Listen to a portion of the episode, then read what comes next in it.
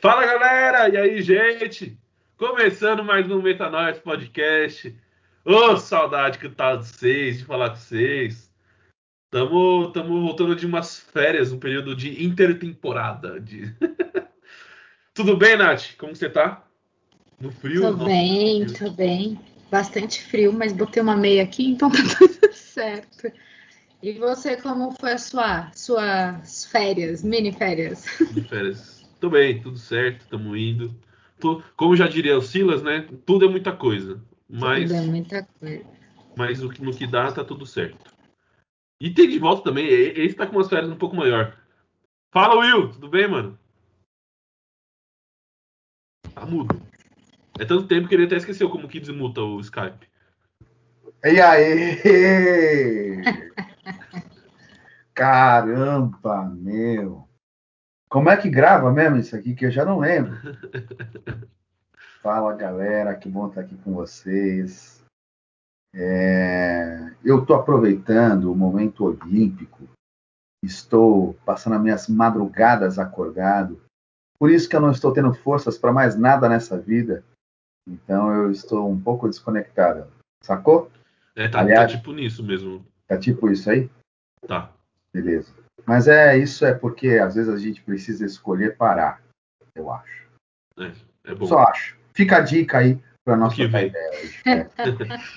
o, eu, a gente está gravando agora porque eu estou assistindo muito Olimpíadas e ontem à madrugada não teve muita coisa do brasileiro importante assim na madrugada. Então deu para dormir um pouco mais cedo e, e deu para descansar, entendeu? Porque ó, hoje, hoje já vai ter vôlei, hoje o negócio de madrugada, de manhãzinha tem futebol, então o negócio hoje é fervo. Hoje é fervo, hoje é fervo. É, hoje, sim, hoje a gente tá gravando, né? Porque o pessoal vai ver esse episódio e já vai ter passado. É. O Brasil já pode ter sido eliminado, já pode ter ganhador, já pode ter acontecido um monte de coisa já, né? Sim, de repente a gente vai estar no primeiro lugar dos quadros de, de, de, de medalhas, né? Depende, né? Assim, depende da visão. Se a gente está na visão do mundo ou na visão dos Estados Unidos, né? Porque na visão ah. dos Estados Unidos é quem tem mais medalha. Na visão do resto do mundo é quem tem mais ouro. Aí a gente tem que ver, né? Qual que vai Mas ser. os Estados Unidos determina a regra. É. é. Pelo menos sempre foi assim. Mudou? É. é. Sempre. O que a gente né? pode comemorar. Eles são os donos do mundo. É. é opa. O que a gente pode comemorar é que a Rebeca Andrade ela já é maior do que a Argentina nas Olimpíadas, né? Muito maior. Ela ganha das, das, da Argentina. Das ela é maravilhosa. Não, muito sem, maior. comentários. A Clarice maior. fala até bebeca e agora a Clarice vai pro chão e fica fazendo ginástica. Não, é assim, a trilha tá sonora, a trilha sonora da Rebeca é, no solo foi assim arrebatador, mano.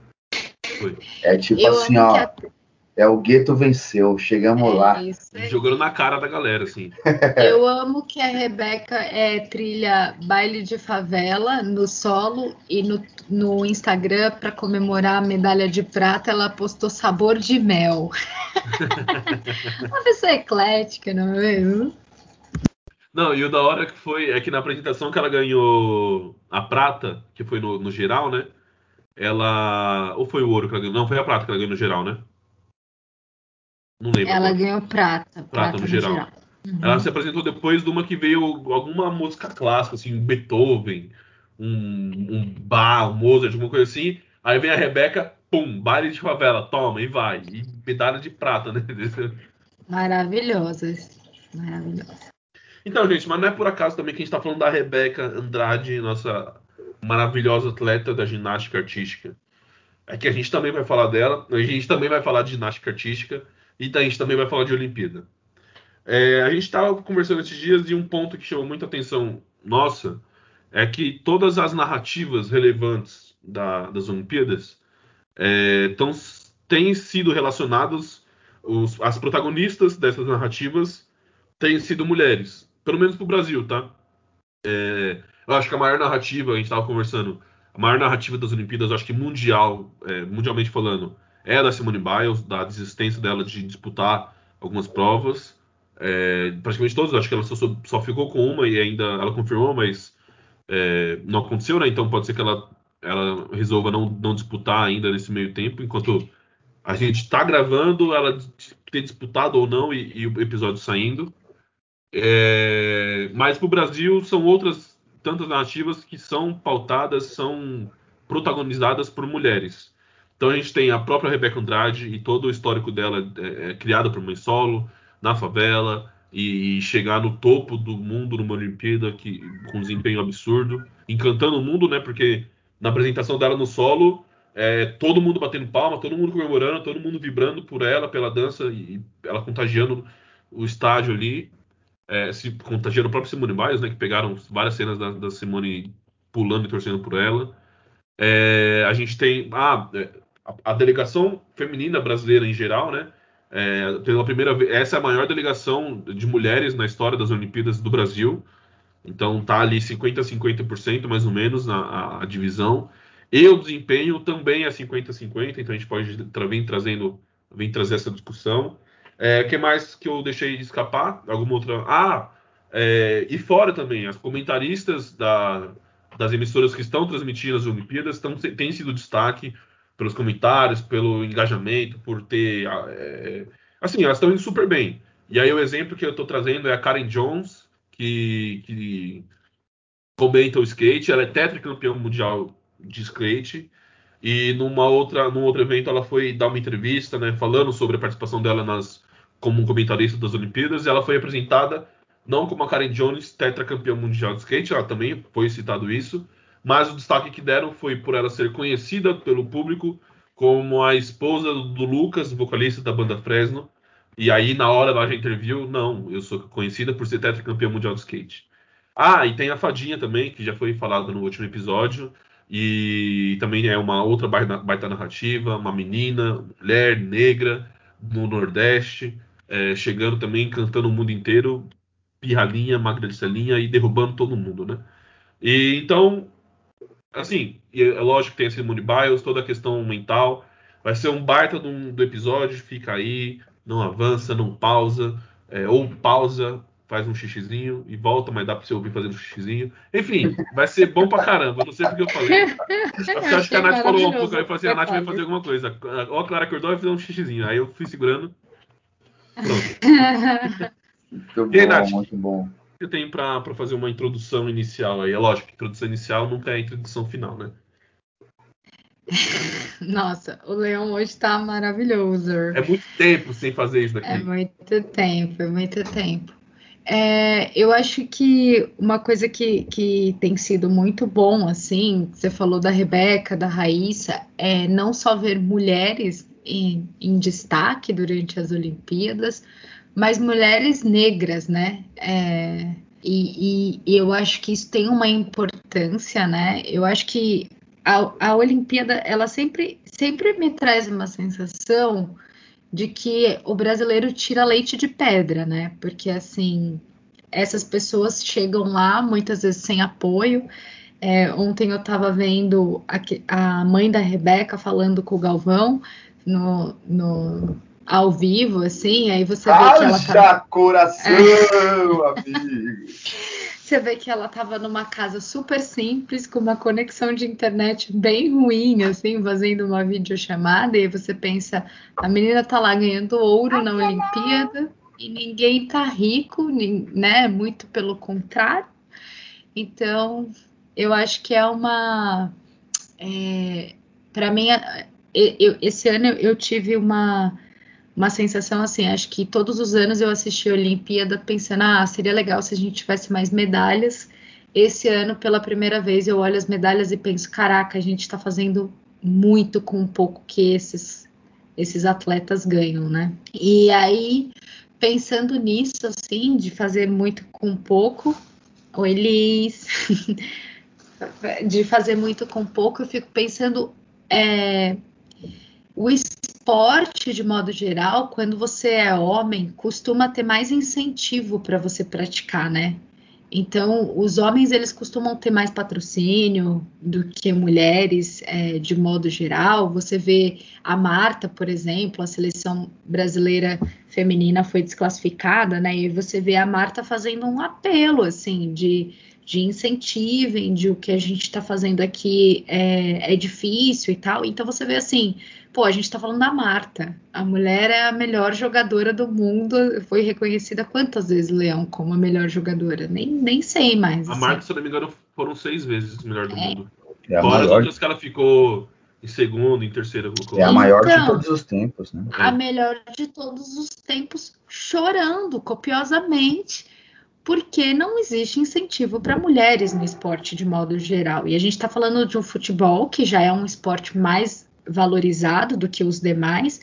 Então imagina um skate, que as pessoas acham que skate é coisa de vagabundo, aí chega uma menina de 13 anos, é, nordestina, preta e ganha uma medalha de prata. Imagina a ginástica olímpica, né? Que é, eu, eu fico vendo os esportes nas Olimpíadas e eu sempre penso assim: imagina uma criança che chega para a mãe e fala, não, eu vou jogar ping-pong para ganhar dinheiro.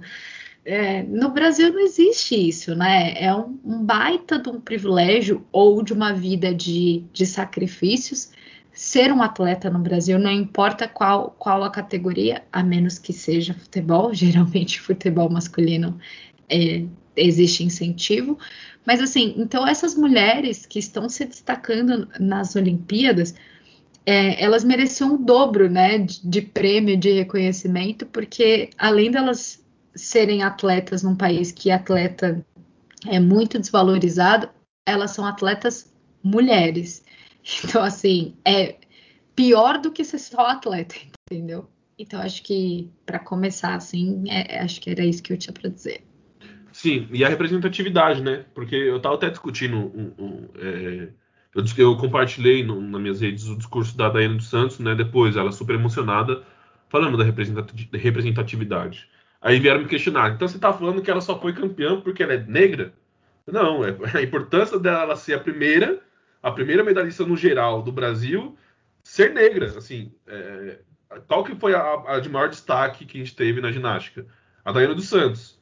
Ela abriu as portas. A, a Rebeca agora vem para escancarar para um monte de menina negra da periferia que vai ter a ginástica agora um esporte. Porque, por exemplo, por que, que no Brasil os meninos da favela vão jogar futebol.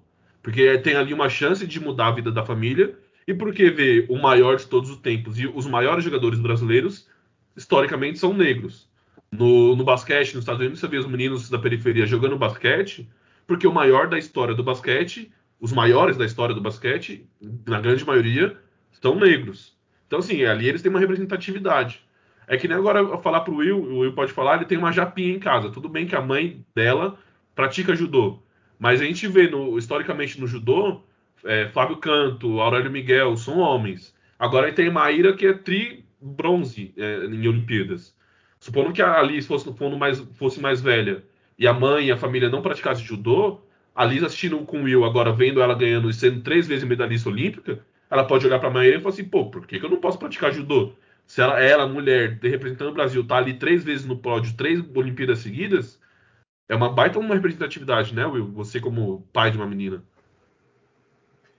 É, eu, eu acho que, por exemplo, é, essa, essa condição de, de uma equidade mais justa e mais próxima do ideal, e como eu digo, próxima do ideal, que ainda está longe, né? É, dá a possibilidade de meninas, de modo geral, negras, brancas, ruivas, é, olharem para é, outras e de alguma maneira se identificar. E isso é, é magnífico, porque é, é, na prática a concretização daquela frase que mulher é, é o que ela quer ser. Para mim, quando eu vi né, a vitória da fadinha. E eu digo vitória porque para mim aquela prata é, de fato, a vitória. Não é o segundo lugar.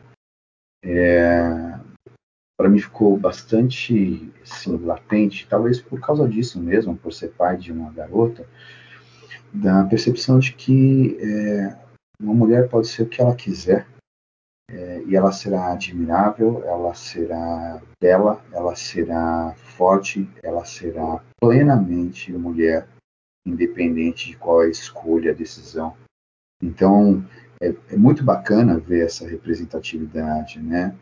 Muito bacana ver que é, as mulheres estão ocupando um espaço, não é, é, é que a gente está deixando, não, o espaço que é delas. Isso que é importante. Não é um espaço que a gente está autorizando, quando eu falo a gente, estou falando como o gênero masculino está autorizando. Não, não, não. Elas estão ocupando o espaço que é delas, e isso é bonito porque vai dando a possibilidade de outras garotas também ocuparem esse espaço, de construírem uma, uma história bonita e mais é, justa, né? menos, é, menos, vamos chamar assim, tive um professor, me ocorreu agora, que já, já participou em vários eventos nossos é, dos jovens, que quando ele olha a genealogia de Jesus ali nos evangelhos, ele fala a seguinte expressão, é um pouco forte, um pouco é até ácida, mas acho magnífica. É, macho é, dando vida a macho. Quer dizer, isso é impossível. O que, que quer dizer com isso? Por que eu dei esse salto? Essas meninas ali significa o seguinte: o mundo ele é construído por homens e mulheres. Ele não é construído por homens. Não é apenas o homem que chega à vitória no topo do pódio. Não. É, são as pessoas que têm oportunidade, espaço. E é aqui eu dou um segundo salto, que é a partir do momento que você tem incentivo, a partir do momento que você tem apoio, a partir do momento que você tem suporte, naturalmente as coisas tendem a ser mais justas. O que quer dizer mais justas? De fato, aquele que se dedicou um pouco mais conseguiu alcançar esse passo, o que se dedicou menos não alcança esse espaço. Então, eu acho que é, especificamente essas Olimpíadas, me ocorreu isso agora, não tinha pensado não em função de uma tragédia que o mundo está vivendo, ela gerou esse desequilíbrio das grandes potências, das formas já prontas, porque é isso. Atletas tiveram que treinar em casa, ou seja, agora agora é o seguinte, a condição é meio que igual para todo mundo, não importa quanto de grana você tem por trás. Não, agora é um pouquinho igual. Você treina num AP, você treina na casa ali. E eu acho que isso começou a deflagrar o seguinte: é, não há grandes diferenças entre humanos. São humanos. E que, em algum momento, um mostra uma potencialidade, outro mostra outra.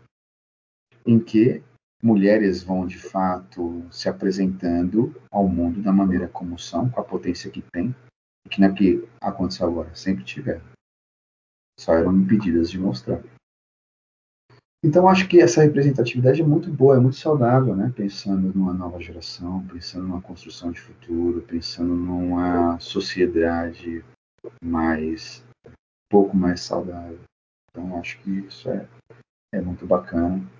E, como disse no começo, ver baile de favela, quando a Rebeca está ali, é, confesso para mim que tenho de alguma maneira um uma origem humilde e que tem um primo que canta assim no pancadão, que que está nesse lugar, é, foi algo que alegrou meu coração, porque a possibilidade de viver o seguinte: eu não estou é, renegado a um espaço, a um lugar, não. Eu posso chegar em lugares inimagináveis, porque essa garota de alguma maneira mostrou isso, né? Ou seja, então é muito bacana tudo isso, né? Uma abertura de janela muito interessante. E eu gosto muito também, é, por exemplo, da fala da Daiane dos Santos, né? Que ela destaca, por exemplo, que a Rebeca é uma filha de mãe solo que batalhou para ela estar ali, porque é, eu acho que a representatividade da Rebeca, até fazendo um gancho com o que o Will falou agora, ela vem de várias esferas. Ela vem dela ser uma menina pobre, negra. Quando ela põe um baile de favela para tocar, ela, ela se aproxima das pessoas mais periféricas, porque são, são as músicas que tocam onde eles moram, né? Onde as pessoas vivem, onde elas crescem, são que eles ouvem no rádio, na família, no churrasco. Então, ela vai se aproximando de várias, várias, várias camadas, assim. E aí, quando a, a Daiane, né, que eu acho que a gente viveu um, um, um surto coletivo, porque na minha cabeça ela era super medalhista olímpica, assim, tipo, eu super tinha dado uma medalha para ela lá no passado. E, e, eu era muito mais nova, né, quando a Daiane saltava, eu achava um máximo, assim, né, ela saltar. E aí eu acho que, que é isso, assim, a Daiane abriu portas para a Rebeca, né, até vi uma reportagem que a Daiane chega a treinar no centro de Guarulhos, onde a Rebeca fazia, a mini Rebequinha, né, fazendo seus primeiros saltos. E é uma trajetória. A mini que... mini, né? É a mini mini, é, que ela é mini ainda, né? Mas é, é uma trajetória que foi construída pela Daiane, né? Que, que trouxe à tona é, essa semana a questão do racismo que ela sofria, de pessoas que não queriam usar o mesmo banheiro que ela durante os jogos, né? Então, assim, é, a Daiane passou por isso, a que preço que ela passou por isso, né? Quais são as consequências dela ter falado pela primeira vez somente agora sobre esse racismo que ela sofreu enquanto ela era atleta. E foi um caminho e uma porta que a Daiane abriu, e a Daiane abriu inclusive para Simone Biles, porque é, a Daiane foi a primeira atleta negra a ganhar uma, uma medalha né, é, na ginástica. Então, assim, não é a primeira atleta do Brasil a ganhar uma medalha no Mundial de Ginástica. Ela foi a primeira, meda é, a primeira medalha negra do mundo. Na então, ginástica, assim, né? Da ginástica, é. Então ela chega num esporte totalmente elitista branco, é, ganhando com o brasileirinho, né, na época, ganhando uma medalha. Então, assim, a Daiane abriu uma porta que hoje é a própria Simone Biles. É, você vê a Simone Biles, por exemplo, torcendo e comemorando, vibrando pela conquista da Rebeca, porque existe uma identificação entre elas, né? Sim. Ali da arquibancada, ela vê a Rebeca é, conseguindo competir, que a Simone não consegue, né? É, desiste no meio do processo. E aí ela, ela continua torcendo, porque é uma identificação de vamos lá, vamos, vamos pegar a medalha e, e a representatividade importa, assim, porque é, é permitir que pessoas como elas cheguem nesse espaço branco elitista e provem que são tão capazes quanto, elas só não têm a oportunidade muitas vezes que a maioria dessas pessoas tem, né? Sim. E, e, a, e a Daiane, ela não só foi medalhista, como dois movimentos marcados na, na história da ginástica tem o nome dela, né? Porque os, as manobras lá que eles falam, os nomes lá Santos são nomes de pessoas. É. 2, né? Então, assim, não é só que ela foi medalhista, ela marcou a história para sempre da, da ginástica com movimentos, né? Um movimento tão difícil que ninguém consegue executar, ok? É, é. Gênia. E Daiane começou e... a treinar super tarde. Eu achei isso muito importante dela Sim. trazer também, né? Que ela começou a treinar, é, acho que com 13 anos, que para ginástica isso é muito, muito tarde. tarde. Muito tarde. E a importância da representatividade, porque a partir dela, a Rebeca forçou a treinar mais cedo é, pra, porque tinha um exemplo, né? Sim, enquanto a, ela estava ali, enquanto ela estava despontando, brilhando, a Rebeca estava vendo e já queria mostrar aquilo. A Rebeca, acho que inclusive o apelido dela era Daianinha de Guarulhos, é. né? Então, assim, é importante que alguém tenha feito essa trilha e esse trajeto antes, né? Sim. Ô Will, é, é lógico que assim, é, você está num lugar que não tem o que falar, mas como que pode bater um preconceito na, na, cabeça do atleta. Assim, o Will não é nem atleta, não é nem negro, não é nem mulher. Né? Aí tá num lugar assim, eu acho que só, só não é privilégio a questão do atleta, né? Porque por alguns momentos não ser um atleta é um privilégio, né? De tanta renúncia que eles fazem. Mas você, mais falando como psicanalista, como que como que pode bater na, na, na cabeça assim na questão de um abalo psicológico? Lógico que tem, mas para desempenho por exemplo, a Daiane é, não poder usar o banheiro, saber que tem gente, tem competidor que não quer usar o mesmo banheiro que ela, apenas por ela ser preta.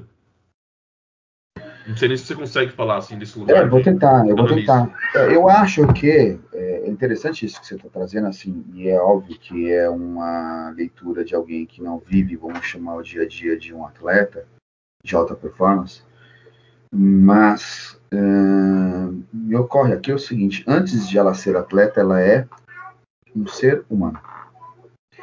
E é interessante que a gente faz, é, você, eu, de modo geral, a gente coloca é, em atletas de alta performance a ideia de ser atleta antes de ser humano. Então, a sua pergunta é como isso pode impactar? Impacta no humano. É, e se a minha estrutura enquanto humano ela está impactada, se eu me percebo, por exemplo, inferiorizado, se eu me percebo inferiorizada, se eu me vejo né, marginal, se me colocam nesse lugar de marginal, é óbvio que isso vai me gerar, é, usando aqui até um termo técnico, mais um episódio estressor. Atletas de alta performance lidam com episódios estressores. Esse é mais um episódio estressor. Ou seja, isso é mais uma condição que ela precisa administrar e uma condição que a gente não sabe o tamanho, a proporção. Né? Por que eu falo não sabe o tamanho, a condição e a proporção? Vamos aqui fazer a seguinte analogia.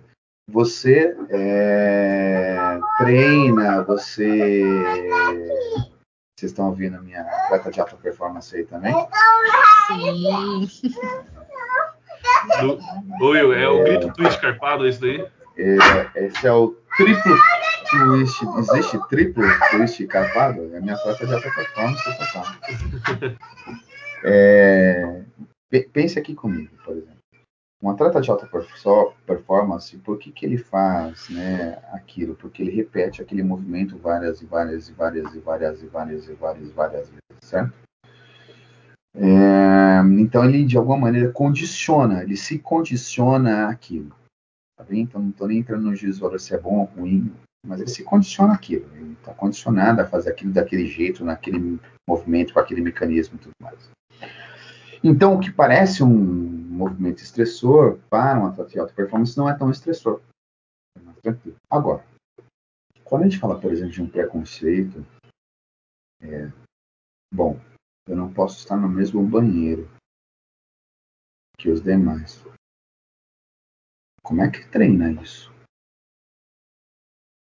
Como é que treina para suportar e passar por isso? E como que compete com esse peso adicional, né? Entende? Assim, como é que a pessoa consegue, de alguma maneira, é, ir para uma prova é, com isso na cabeça? Então, nesse sentido, acho que o impacto é, é, é, assim, é monstruoso, é cavalar. É, é, que eu acho que essas pessoas elas são tão excepcionais que elas conseguem transformar essa diversidade em, de alguma maneira em raiva. Eu, por que gosto da palavra raiva? Porque a raiva é propulsora. Quando eu estou com raiva, eu falo, cara, é contra tudo e contra todos. É, então, de alguma maneira, isso vira meio que um, um combustível. Isso é bom? Não. Não estou falando isso com, com um olhar de, ó, oh, que bacana. Não, não. Isso é péssimo. Porque o custo emocional disso é elevadíssimo. E eu, inclusive, como um cara da área, sei que todo custo emocional ele é cobrado com juros de correção monetária em algum momento. Em algum momento isso vem. Não tem como falar, não, não, isso passou. É, não, não passa. Então acho que é cavalar, assim. Acho que agora o tamanho, a proporção, eu não sei lhe dizer. De verdade eu não sei te dizer. Eu acho que é um negócio que de alguma maneira mexe né, com a estrutura da pessoa. Agora, o tamanho, como a pessoa vai lidar com isso, como ela vai enfrentar, eu não sei lhe dizer. Eu acho que ela de alguma maneira é o que eu falo, ela sublima e transforma aquilo num combustível também. É, o que eu acho ruim. Acho ruim porque, de alguma maneira, a gente está falando transformar algo danoso em combustível. E não acho que transformando algo danoso em combustível seja saudável, algo saudável.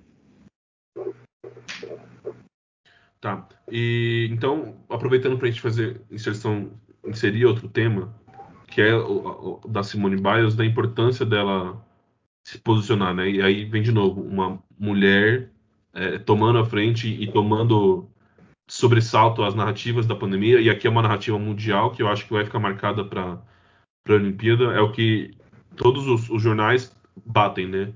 É, na ausência do Michael Phelps, de Usain Bolt, a Simone era a figura, a maior figura olímpica, né? De de que nas Olimpíadas todo mundo para para ver, que é aquela pessoa que vai enfileirar medalhas, enfileirar vitórias.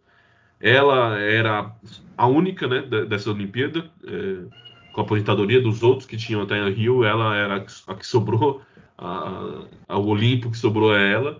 E ela desiste, né? Ela não, já não participa na final é, por equipe nos Estados Unidos e nas individuais ela começa a desistir prova por prova. É, então aqui, assim, a última confirmação quando a gente está gravando é que ela vai disputar uma final, mas também não é certeza, né, que ela vai disputar, que ela tinha falado que ia disputar duas e uma ela já voltou atrás, então quando saiu a gente nem sabe se ela disputou mesmo. E levantando um ponto é, é, sobre o mental dela, sobre ela não, não, não estar bem para disputar.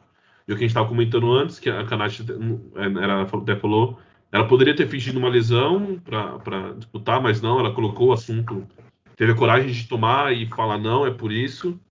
E, e também aí tem uma percepção nossa de que talvez não tenha sido para gerar o debate né, é, é, é, sobre saúde mental e também não tenha para se resguardar, resguardar o seu mental, mas é porque uma coisa que eu ouvi dela falando, eu li sobre, eu ouvi não, ela não me falou, né? Mas que eu li dela, é uma fala dela, uma aspas delas, de que a ginástica exige muita concentração, então ela tem que estar tá, praticamente apagar um, o externo dela ali e focar na manobra que ela vai fazer, na, na, na acrobacia que ela vai fazer. E no estado que ela estava, ela não conseguiria focar a ponto de realizar a acrobacia e, e, e, cair bem e não se machucar. Então, se ela tiver alguma coisinha, uma mosquinha que passa e, e distrai ela, ela pode cair, torcer e, e se ferir. Então, é, se machucar, torcer joelho, tornozelo, é assim, o, o, impacto que elas têm no chão, para dar uma coisinha errada ali é tchau, tchau, fácil, fácil, fácil. E então ela foi para se resguardar fisicamente também, ainda mais pela fala dela. Mas ela levantou o debate. É, o tamanho que ela tem pro esporte mundial, ela levantou, querendo ou não, ela levantou um debate sobre saúde mental em atletas de alta performance. E, bom, a Simone Biles, para quem não sabe, tem no, no, meio das Olimpíadas de 2016 surgiu o caso do, de um, do treinador, do médico americano, da equipe americana de ginástica, que abusou de muitas garotas. É, bom, que eu saiba, garotas, não sei se também abusou de garotos do, do, do time do, é, é, americano. E surgiu, surgiu, nas Olimpíadas. E a gente sabe o impacto que pode ter é, na, na, na, cabeça, na mente. E de alguma forma algum gatilho despertou. É, é, assim, é uma confusão. Ela tem que vencer, ela tem que demonstrar resultado, ela tem que vencer a todo tempo ela tem que ser arrasadora porque ela é vista como uma, a melhor, uma das melhores, se não a melhor do mundo do esporte. É, a figura olímpica de maior destaque da Olimpíada de 2020 e ela desiste por medo de fracasso, por medo de se machucar. O que, que você acha, Nath? Eu acho corajoso é, ela assumir que foi por isso, né? Assim, não sei se eu teria a mesma coragem que ela, porque quando você. Ela abre o debate, mas ela também se expõe, né? Então, é, des, desistir da competição com o potencial dela, né? Porque ela era a grande favorita para a maioria das medalhas e ela desistiu. E eu acho isso é, corajoso acho que seria importante que outros atletas falassem sobre isso. Eu acredito que a consequência disso, né, ela, ela é americana, né, um país que historicamente cobra alta performance dos atletas, investe nos atletas de fato, não é como o Brasil que os atletas não têm investimentos. Ela é uma mulher negra, então é, esse peso que a Daiane o, é, essa semana trouxe à tona, né, de sofrer racismo nos vestiários. A gente não sabe até que ponto a Simone não sofre racismo nos vestiários, porque ela, ela está no mesmo esporte que a Daiane e continua sendo branca e elitista, é só olhar as concorrentes delas, né? É, e aí tem essa questão de tornar público um, um abuso, né? E, e, e de como como tudo isso vem à tona e traz um peso maior. Então, assim, eu achei que ela foi corajosa é, por trazer esse debate. Eu nem imagino o, o quão difícil. Eu acho que para ela estava num ponto que era difícil admitir, era difícil continuar, sabe? Acho que É, talvez ela nem encare como coragem, talvez ela só encare como a única possibilidade para conseguir seguir. É, e talvez na, na, nas Olimpíadas de Paris ela consiga voltar, né, com uma estrutura emocional melhor, talvez ou talvez ela não siga mais a carreira.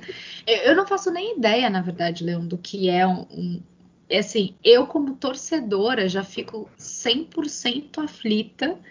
Imagina você ser a pessoa que compete, né? Então assim, eu fico eu até brinquei enquanto eu assisti essas Olimpíadas, né? Minha primeira Olimpíadas como mãe, pensei: ah, não, Clarice, ó, nada de, de atleta de categoria nenhuma, gente. Eu não tenho estrutura emocional para ficar em torcida para filho, não. E aí, se machuca, eu vou ficar desesperada. Aí eu vou ficar torcendo para as outras pessoas errarem. Isso como, como torcedora, né? Como apenas espectadora. Imagina estar lá. É assim, eu acho que ela foi muito corajosa e que o debate que ela abre é importantíssimo, mas eu não acho que ela desistiu para abrir debate nenhum. Acho que ela desistiu porque ela precisava. Era o único jeito dela se manter sã, de alguma forma. É, e, e, e, é doido isso, porque assim, ela tá ali com expectativa de, do país, né, que tá contando com ela, assim, que quer usar, né, porque o, é, até um meme que eu vi que eu falei, putz, é muito isso. Que Estados Unidos, China e Rússia é, se degradeiam pelo primeiro lugar, né? E qualquer medalhinha de bronze, qualquer quarto lugar, o brasileiro já tá gritando e pulando na avenida comemorando o desempenho. E tem é porque é o que o Will falou aquela hora sobre a Raíssa, né? Porque ganhar uma medalha nesse país é uma vitória. Sim é vitória, não é tipo, ai, perdeu o ouro. Não, é ganhou uma medalha. Então é vitória, né? Esse meme é muito real. A gente celebra o bronze uhum. como se fosse ouro, porque é uma vitória. Sim, é, é o cara do boxe que ganhou e já. Ele ganhou as quartas de final. Ele já falou: eu sou medalhista, eu sou medalhista. E nem sabe se vai ganhar semifinal, nada, mas ele já é. Nisso já tá maravilhoso. E bom, e a Simone, é, é, ela meio abdica, né? Ela abdica dessa questão da, da vitória, abdica do, do, entre aspas, do sonho, sonho olímpico, né? Porque o sonho olímpico é, muita gente tem que disputar, mas a realidade olímpica dela é de ganhar, né? E ela abdica disso. Talvez, Will, você acha que ela marca ainda mais o nome na história se ela enfileirasse, sei lá, mais três medalhas de ouro? A atitude dela de recusar a, a disputar engrandece ainda mais o nome dela? Hum, não cara, que isso tem que ser uma preocupação, né? De, é, eu quero dizer isso assim, agora, assim, eu, eu sou, nesse sentido, cara, eu vou jogar água no chope, assim. eu sou, eu sou é, extremamente contrário a ver só essa ideia de marcar nome, é, o quão grande a pessoa é, porque ela conseguiu não sei quantas medalhas ou algo do tipo.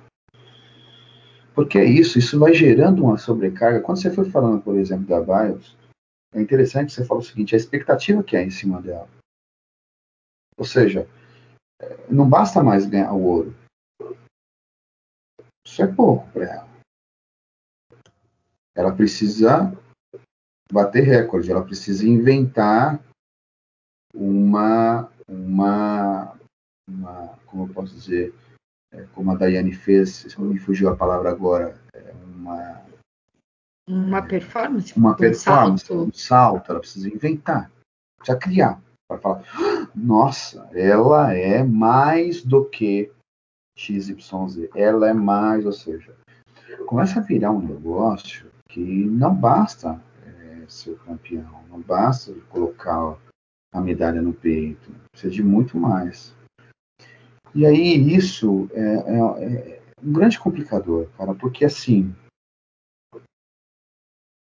quando a gente fala, por exemplo, desses mecanismos e tal, de, de, de atleta de alta performance, de competição e tal, você há de convir comigo que ali todos eles estão sob estresse. Desde o que sobe ao primeiro lugar do pódio ao último, certo? Ou seja, é uma competição que gera estresse. Por quê? Porque tem expectativas, porque tem investimento. que tem pressão, tem N coisas. E aí eu fico pensando o seguinte, cara, quando, quando que o estresse é bom e o estresse é ruim? Já pararam para pensar? Porque o estresse é participa da nossa vida, né? O tempo inteiro. Então, por exemplo, a, a Checha, é, eu sei que ela ama a, a mas o fato de ser mãe de uma garota, de uma bebê, gera estresse. Por N motivos. Pelo cuidado específico e pela expectativa que há no fato de ser mãe. Dela, do que os outros têm. Ou seja, de todos os lados há uma certa pressão. Então, quando que o estresse é bom e quando o estresse é ruim? Pararam para se perguntar? Que horas que ele é bom e que horas que ele é ruim? Afinal, ele ele está na nossa vida. Né? Principalmente num contexto de vida é, capitalista, competitivo. Ou seja, a gente fala das Olimpíadas, mas o tempo inteiro a gente está em uma. Não sei se vocês se dão conta disso. Talvez por isso que as Olimpíadas reverberam tanto entre nós. Por que, que a gente gosta tanto? Porque a gente se identifica, aquela luta, aquela batalha quase como se fosse meu. Eu também tenho as minhas. Então eu me conecto ali, aquilo mexe comigo, mexe comigo. Então eu tô, trazendo isso porque é uma questão. Quando que o estresse é bom ou é ruim? Porque é, esse é um ponto que a gente precisa olhar. Eu acho que o estresse ele, ele, ele se torna ruim, minha percepção, é, quando nós somos submetidos a, a, a, obstáculos, a situações complexas e, periódicas. Assim, tipo. Ele se tornou ruim. Complexo e periódico, diário, o tempo inteiro. Mais do que o tempo inteiro, é a cada segundo. Então, por exemplo, quando ela, ela, não participa de uma primeira prova, eu vi algumas reportagens que câmeras foram até ela, mas viram que ela estava comemorando a performance da, parceira, da companheira de equipe, e aí as pessoas começam a dizer, não, mas ela não está então é, machucada, ou seja, ela precisa estar o tempo inteiro vestindo um personagem. O que parece bonito final é BIOS. Olha só que prestígio. Mas será que isso é bonito mesmo? Será que esse personagem ele é. Como posso dizer? Ele é realmente elegante? Ele fica bacana no corpo? Então, é interessante isso porque, cara, é, esse processo de o tempo inteiro, o tempo inteiro, é crônico, isso gera mal, isso gera efeito danoso, isso acaba com a pessoa. É, esse processo repetitivo, agora vou dar um grande salto que talvez gere um certo choque, mas tenta me acompanhar. É quase uma tortura. Nossa, a palavra é muito forte. Tá. É, pensa comigo. Existem alguns mecanismos de tortura que são hiper simples. Por exemplo, você pega uma pessoa, deita ela num, num chão frio, é, liso, sem muito conforto, mas até aí um chão frio, não tem nada de anormal, não tem nada furando ali embaixo, nada. Chão frio. E você pegar uma gota, não é um jato de água, é uma gota, e faz essa gota ficar periodicamente pingando na testa da pessoa. É só uma gota. De boa, quem não suporta uma gota na testa? Qualquer um de nós suporta. Uma hora, duas, vinte e quatro horas, uma semana, um mês, uma gota de água pingando na testa. Chega uma hora que isso fica literalmente um terror absurdo. O que eu quero dizer com isso? Você viver um momento como BIOS é uma coisa. Você viveu o tempo inteiro naquele lugar. Cara, isso é uma tortura. O que é isso? Não pode errar. Não pode ser bronze. Não pode ser ser humano. tem que ser máquina, tem que ser robô. Tem que ser alguma coisa que suprime tudo que é humano de dentro. Então, isso é, um, é uma questão, cara. É uma questão. Eu, eu, eu, de certa maneira, concordo com a Nath. Eu não acho que ela é, teve essa reação para propor qualquer discussão. Esse é o grito do ser humano. Sabe quando você está asfixiado, que imagina você estando afogado, de repente você vê uma tábua, você pum, gruda, você não quer saber o que, é essa tábua. Você gruda e com a cabeça para fora. Foi, ah, é um grito. Um grito. Então, acho que isso é, é, é importante porque é, outro grande salto, né? Os Jogos Olímpicos também é um entretenimento, tem capital no meio, isso significa de alguma maneira uma outra pressão, existe ou seja, isso é um jogo, inclusive, com as nossas carências, porque a gente o tempo inteiro também está, de alguma maneira, vivendo sobre pressão e a gente se identifica. Ou seja, é um grande jogo se a gente olhar. Então, eu acho magnífico é, o fato do tema vir, porque a Barrios talvez seja de fato alguém que está se afogando, que não aguenta mais, mas quantos outros atletas, inclusive, que têm relatos que é, aos 45 do segundo não queriam, mas tem que. Você não tem o seu desejo, você vai fazer. Por que você vai fazer? Porque uma nação depende de você, porque existe toda uma aula em cima de você. E é isso para mim é uma tortura.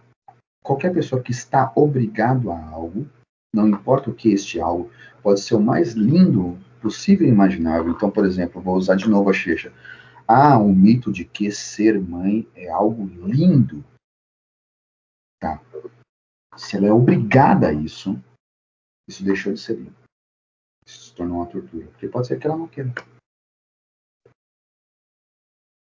Não, e, e ela não querer, é, ela também, por exemplo, teve recentemente uma, uma blogueira, não sei, talvez a Xexa saiba melhor, que ela falou sobre alguma coisa disso, assim, não é legal ser mãe, alguma coisa assim, ela, ela colocou, e ela foi atacada, como. E aí veio a galera, a galera do conservadorismo falando tem uma, que. Tem um escritor israelense que escreveu um livro sobre isso. É, imagina, né? Que é uma escritora israelense escrevendo uhum. sobre isso numa sociedade extremamente patriarcal, machista. Cara, que é um livro magnífico. Ela, na verdade, é uma antropóloga, inclusive. Recomendo demais. Não me recordo o nome agora do, livro, mas a gente pode depois colocar em algum lugar. Mas é fácil colocar escritora israelense, antropóloga, dialoga sobre é, maternidade. Você vai achar facilmente. É, cara, e é um é bombástico. Eu, eu trouxe esse tema porque é isso. Existe o mito, a ideia de que ser mãe é algo lindo. Existe o mito e a ideia de que ser campeão olímpico é algo lindo. Calma. Calma é, isso é só, é só uma capa. É, não é que não seja bonito, mas o preço é extremamente elevado. E se eu tenho que viver isso o tempo inteiro, o tempo todo, então, por exemplo, a Xexa é mãe. Eu sugiro que ela não seja mãe 24 horas por dia. Eu sugiro que de vez em quando ela seja amante. Eu sugiro que de vez em quando ela seja amiga sugiro que de vez em quando ela seja simplesmente uh, irmã. Sugiro que de vez em quando, inclusive, ela não seja nem amiga, nem irmã, nem mãe, nem nada, seja ela e ela. Porque é isso, a gente precisa desses momentos. A questão é quando eu preciso ser alguma coisa, eu tenho que ser o tempo inteiro. O tempo inteiro. O tempo inteiro. Cara, você pode pensar na coisa mais magnífica do mundo. Isso vira uma tortura. Porque ninguém e... dá conta. E eu queria só fazer um adendo, assim, pensando muito nisso que você trouxe, Will, inclusive fazendo link com a maternidade, né? É que existe uma coisa que é a excelência da pessoa negra, né? Então, assim, tudo que as pessoas brancas fazem medianamente, os negros eles precisam fazer o dobro, o triplo, para eles serem considerados menos do que os, os brancos medianos. Então, por exemplo, isso que o Will falou da Simone Biles, ela não pode ser bronze, porque ela, a única possibilidade para ela seria o ouro. E aí, imagina a pressão na cabeça dela, como uma mulher negra, ter que competir e não ter a possibilidade de cometer um equívoco, de cometer um erro. Porque além dela ser a Simone Biles, ela é a Simone Biles, uma mulher negra. Ela não vai ter a chance de errar. Porque o erro, quando você é uma pessoa negra dentro de um espaço branco e elitista, tem um peso muito maior para ela. Então, assim, é, ela não tem o direito de competir, ela precisa é, vencer. Ela precisa vencer, ela não pode competir. Então, assim, ela desistiu não porque é, ela não gostaria de competir, ela adoraria competir, ela adoraria poder ficar em quinto lugar caso ela cometesse algum equívoco. Mas ela não tem esse direito mais, porque o que ela construiu nas últimas Olimpíadas e o que ela construiu como trajetória da carreira dela tá massacrando ela, porque ela não pode mais errar. E quantas vezes a gente não faz isso, né, com as pessoas, de colocar uma expectativa numa pessoa, é, seja um atleta, seja um artista, seja um líder é, dentro de uma igreja ou dentro de uma empresa ou dentro da nossa família, né? Então, assim, minha mãe não pode errar, meu pai não pode errar, meu pastor não pode errar, é, meu amigo que é meu amigo que eu admiro não pode errar, porque a gente coloca expectativas em cima das pessoas. E aí, uma vez que as pessoas vão construindo uma trajetória de vida que a gente admira, o que, que a gente faz com essa admiração? Esmaga a pessoa. Então, eu acho que é, é também um convite não só para os atletas e para, os, para o mundo pensar na, é, na expectativa e na questão da saúde mental de atletas, de alta performance, mas da gente pensar também um pouco sobre aonde a gente coloca a nossa expectativa e o que, que a gente. O quanto a nossa admiração não esmaga a pessoa que está sendo admirada. Porque a pessoa que está sendo admirada, ela fica dentro daquele rótulo e ela não pode cometer um equívoco porque ela não pode te decepcionar. Então, eu acho que, e eu pensei nisso agora falando, que é também um, um, convite da gente pensar o quanto a nossa admiração não prende as pessoas em gaiolas. Uhum. Admiro tanto o Will como pastor, como líder, que o Will não tem a possibilidade de se mostrar humano na liderança dele. Por que, que a gente faz isso? mas a gente faz o tempo inteiro, com todo mundo, com o pastor, com os atletas, com os nossos pais, com os nossos parceiros de vida. Acho que foi um pouco além aqui, né? Mas é que me veio à cabeça que, na verdade, a gente, o que fizeram com a Simone, a gente faz com as pessoas que estão do nosso lado. É isso, é isso. Eu acho às vezes que... a, gente vai, a gente faz, às vezes, com, com nós mesmos também, né? Também, é isso.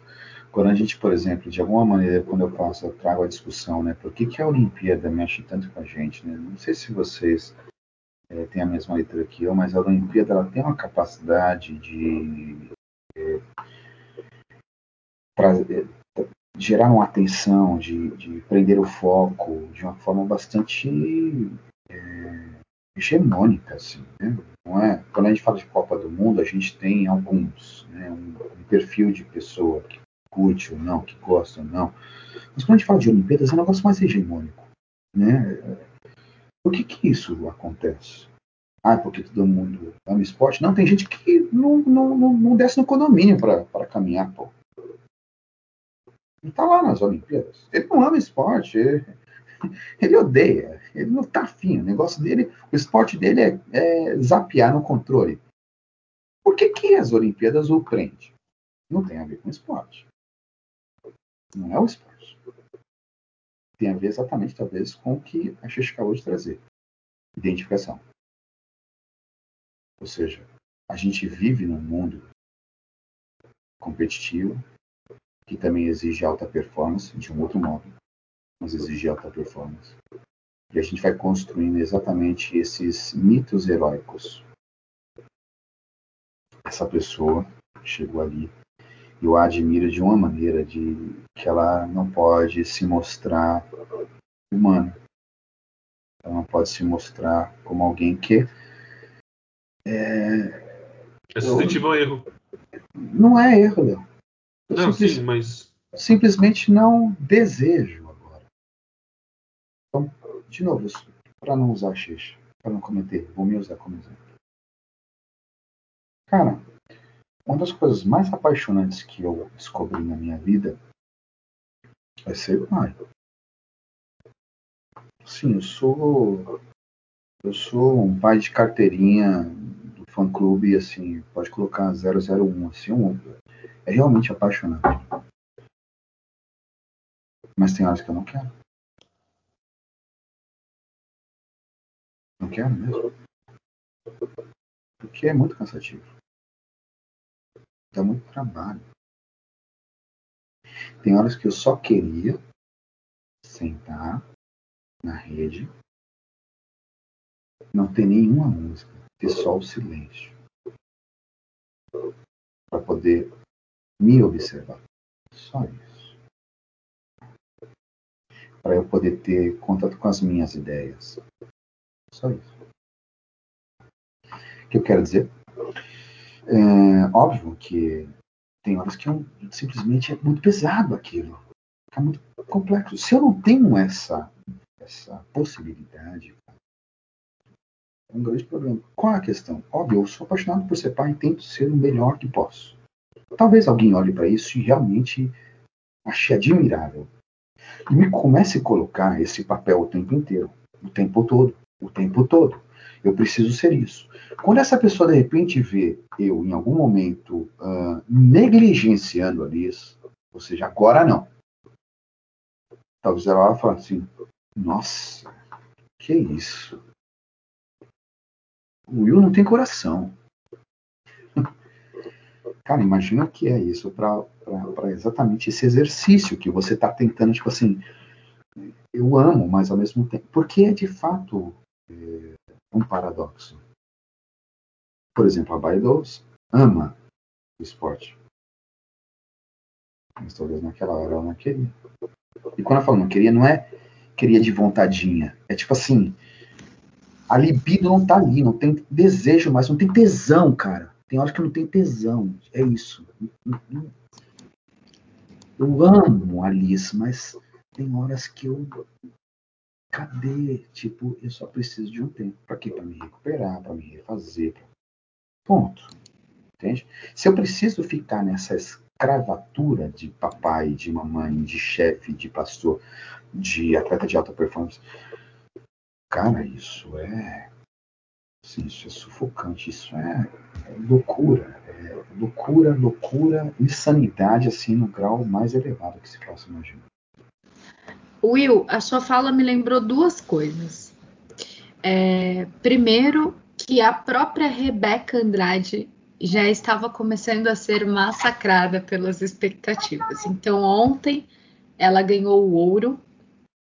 E aí o repórter pergunta, tipo, ah, amanhã tem de novo, tem o solo e etc. E ela fala, é, se eu ganhar, ótimo. Se eu não ganhar, eu estou aqui para me divertir e para fazer da melhor forma possível. E quando perguntada ainda sobre a Rebeca, que é o segundo ponto que eu me lembrei com isso que o Will disse sobre o tesão e a libido de estar lá e competir, é, quando perguntada sobre a desistência da Simone, ela disse que é, era importante estar ali e se divertir fazendo o que estava fazendo, fazer aquilo com prazer. E que se para ela não estava rolando, a gente tinha que respeitar. Então, assim, é, achei de uma maturidade da parte dela, e aí o Will traz essas questões, e, e de também, por exemplo, ontem ela ganhou um ouro, ela podia estar deslumbrada naquele momento do ouro e falar: amanhã eu vou entrar, e, e aí ela fala: não, eu já fiz história, eu já fiz a minha parte. Amanhã eu vou vir e competir, e vou competir com pessoas do mesmo nível que, eu. E aí hoje, por exemplo, ela não ganhou o ouro, né? E aí o que ela fez? Ela abriu a, a possibilidade e o espaço para que ela pudesse é, não se sair tão bem, não errar, né? Mas é, poder competir. Ela, ela ontem ganhando um ouro na entrevista dela, ela abriu a possibilidade para que hoje ela fosse apenas mais uma atleta competir, que ela não entrasse com o peso de ela precisa ganhar uma medalha. Então é impressionante isso, né? Porque é isso. A Simone não tinha tesão, é, vontade, prazer, a, a, a leveza, a diversão de fazer aquilo. E, e, aí uma atleta que compete com ela e que a conhece diz exatamente isso. Se não dá para ser divertido, se não dá para estar inteira no tablado, então não vem, né? Porque isso não vai ser bom. E, e, e eu acho que é isso, assim, é sobre a gente também perceber aonde a gente consegue estar inteiro naquele momento. E se, por exemplo, eu tô de saco cheio de ser mãe da Clarice em algum momento e, às vezes me enche o saco, e, enche, gente, eu faço livre demanda. E, teve uma noite, há, há, umas duas semanas, que eu falei pro pai da Clarice assim: olha, você leve a Clarice pra tua casa e eu preciso dormir uma noite inteira sem esse bebê.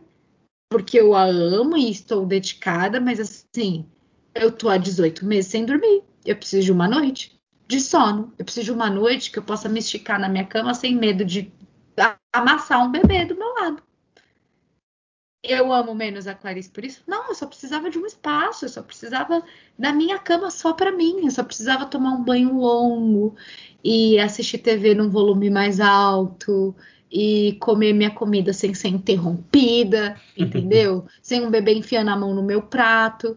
E tá tudo bem quando ela enfia a mão no meu prato e quer comer a minha comida, mas eu só precisava daquela, daquele momento. E é isso. E a Simone só precisava de uma pausa.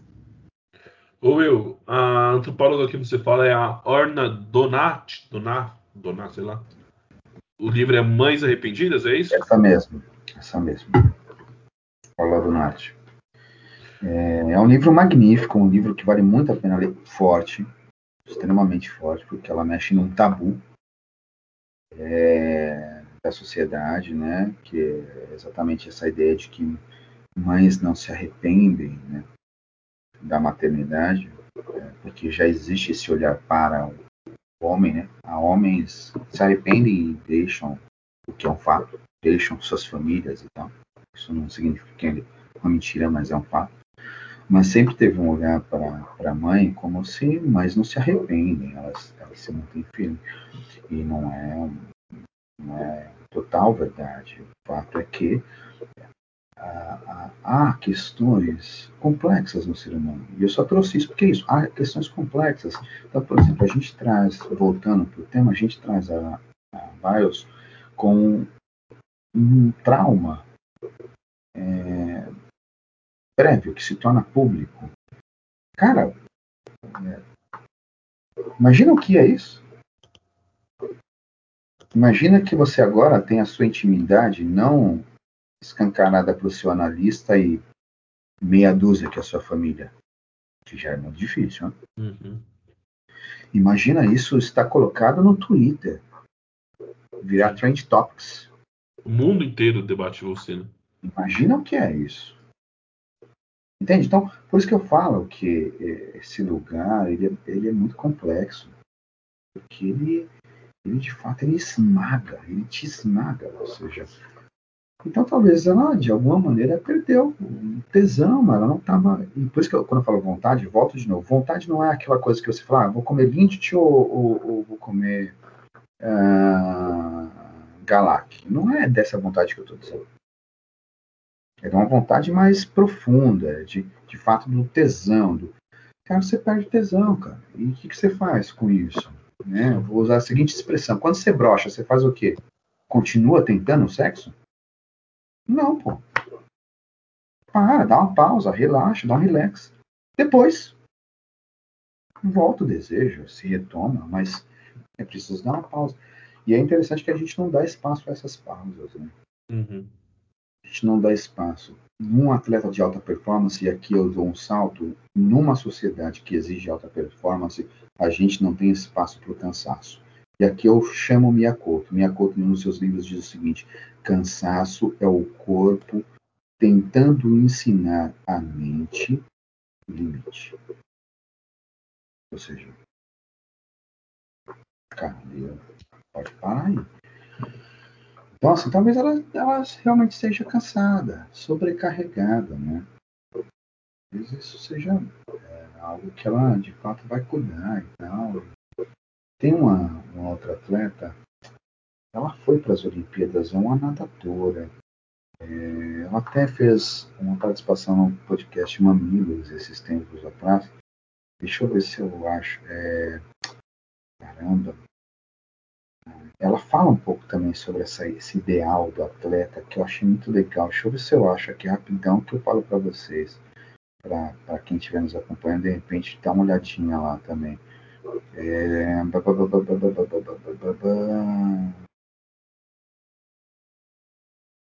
Etienne Medeiros. Ela, ela fez uma participação num dos episódios do Mamilos e é muito interessante que ela vai falar um pouco sobre isso mesmo, essa necessidade, está sempre no lugar. E é interessante aqui, me lembrei agora da entrevista, ela foi mãe é, recentemente.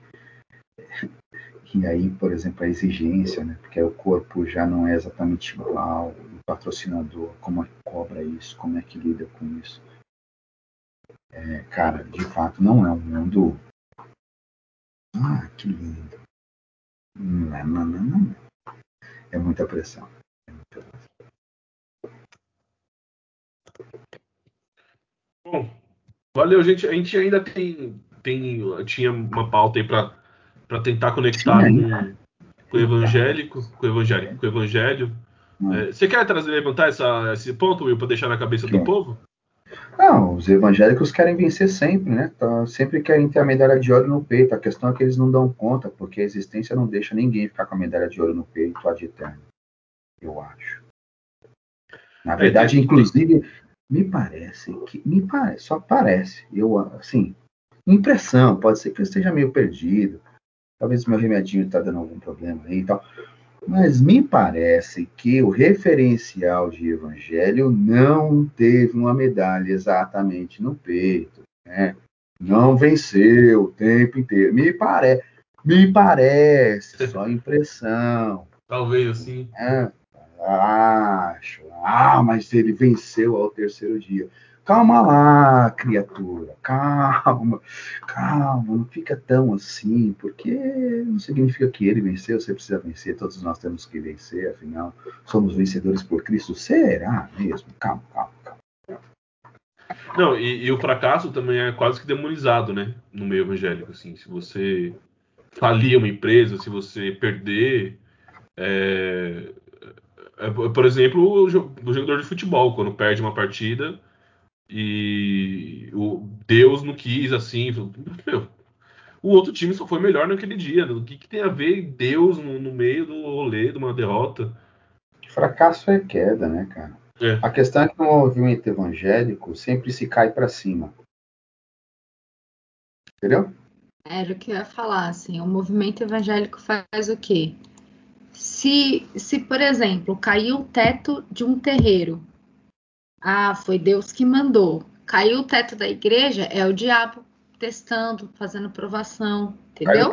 Ou é uma oportunidade para Deus é, mostrar a sua glória. Deus está te usando, tá?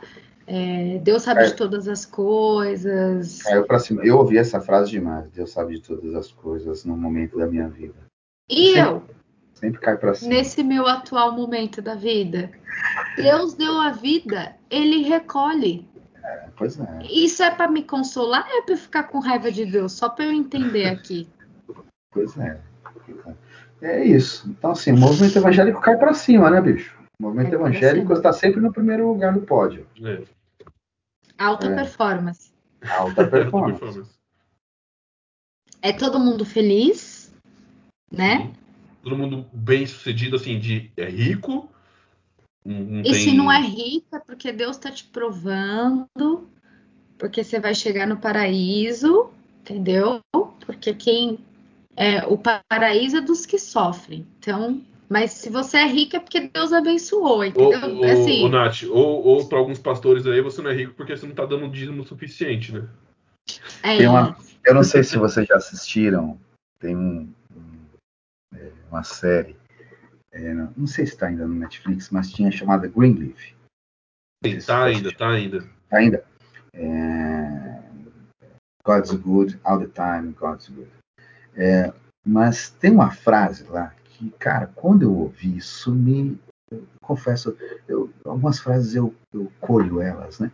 E essa frase ela foi dita assim no meio de um diálogo e eu falei, opa, essa frase aqui que é assim, ó, é, as provações de hoje são a possibilidade de contar as bênçãos no amanhã. Genial. Cai para cima. Amém, amém. Deu ruim a vida? Fique tranquilo, você vai ter um galardão top. As provações de hoje. É a possibilidade de ser contada as bênçãos do amanhã. Cara, isso de fato, é, para mim, é insano, porque é vitória, vitória, vitória, vitória. Ou seja, de novo, eu estou no lugar torturante. Sempre venço, sempre venço. Eu não posso perder, eu não posso errar, eu não posso fracassar. Eu tenho que de alguma maneira tirar disso algo que, cara, para mim isso é tortura.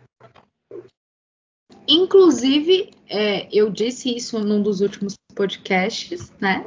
A romantização da morte de Cristo. O cara foi crucificado, meus anjos. Parem de tratar isso como nossa, porque depois de três dias. Mas ele não precisava ter feito nada depois de três dias se ele não tivesse sido crucificado em primeiro lugar. Uhum. Né? Então, assim, é romantizar a tortura. Jesus foi torturado e a gente romantiza a tortura como cristão. Ele não foi só crucificado, né? Tem uma galera aí que tem romantizado a tortura, viu? Não é? Não só romantizado, né? Não só romantizado, cara, né? É duro, viu? E essa série que o Will falou, Greenleaf, se você não estiver afim de. de. Enfim, é, é forte para algumas pessoas, pode ser forte, entendeu? Sim, se você for um cristão que, que, o, o Leandro quer trazer o seguinte, se você for um evangélico fundamentalista e tal, não sei o que, parará, é, tá, é provável que você se escandalize com essa, uhum. essa série. Se você for um cristão, alguém que é afeito à religião, mas de uma forma mais crítica, entende que há várias nuances, há várias questões.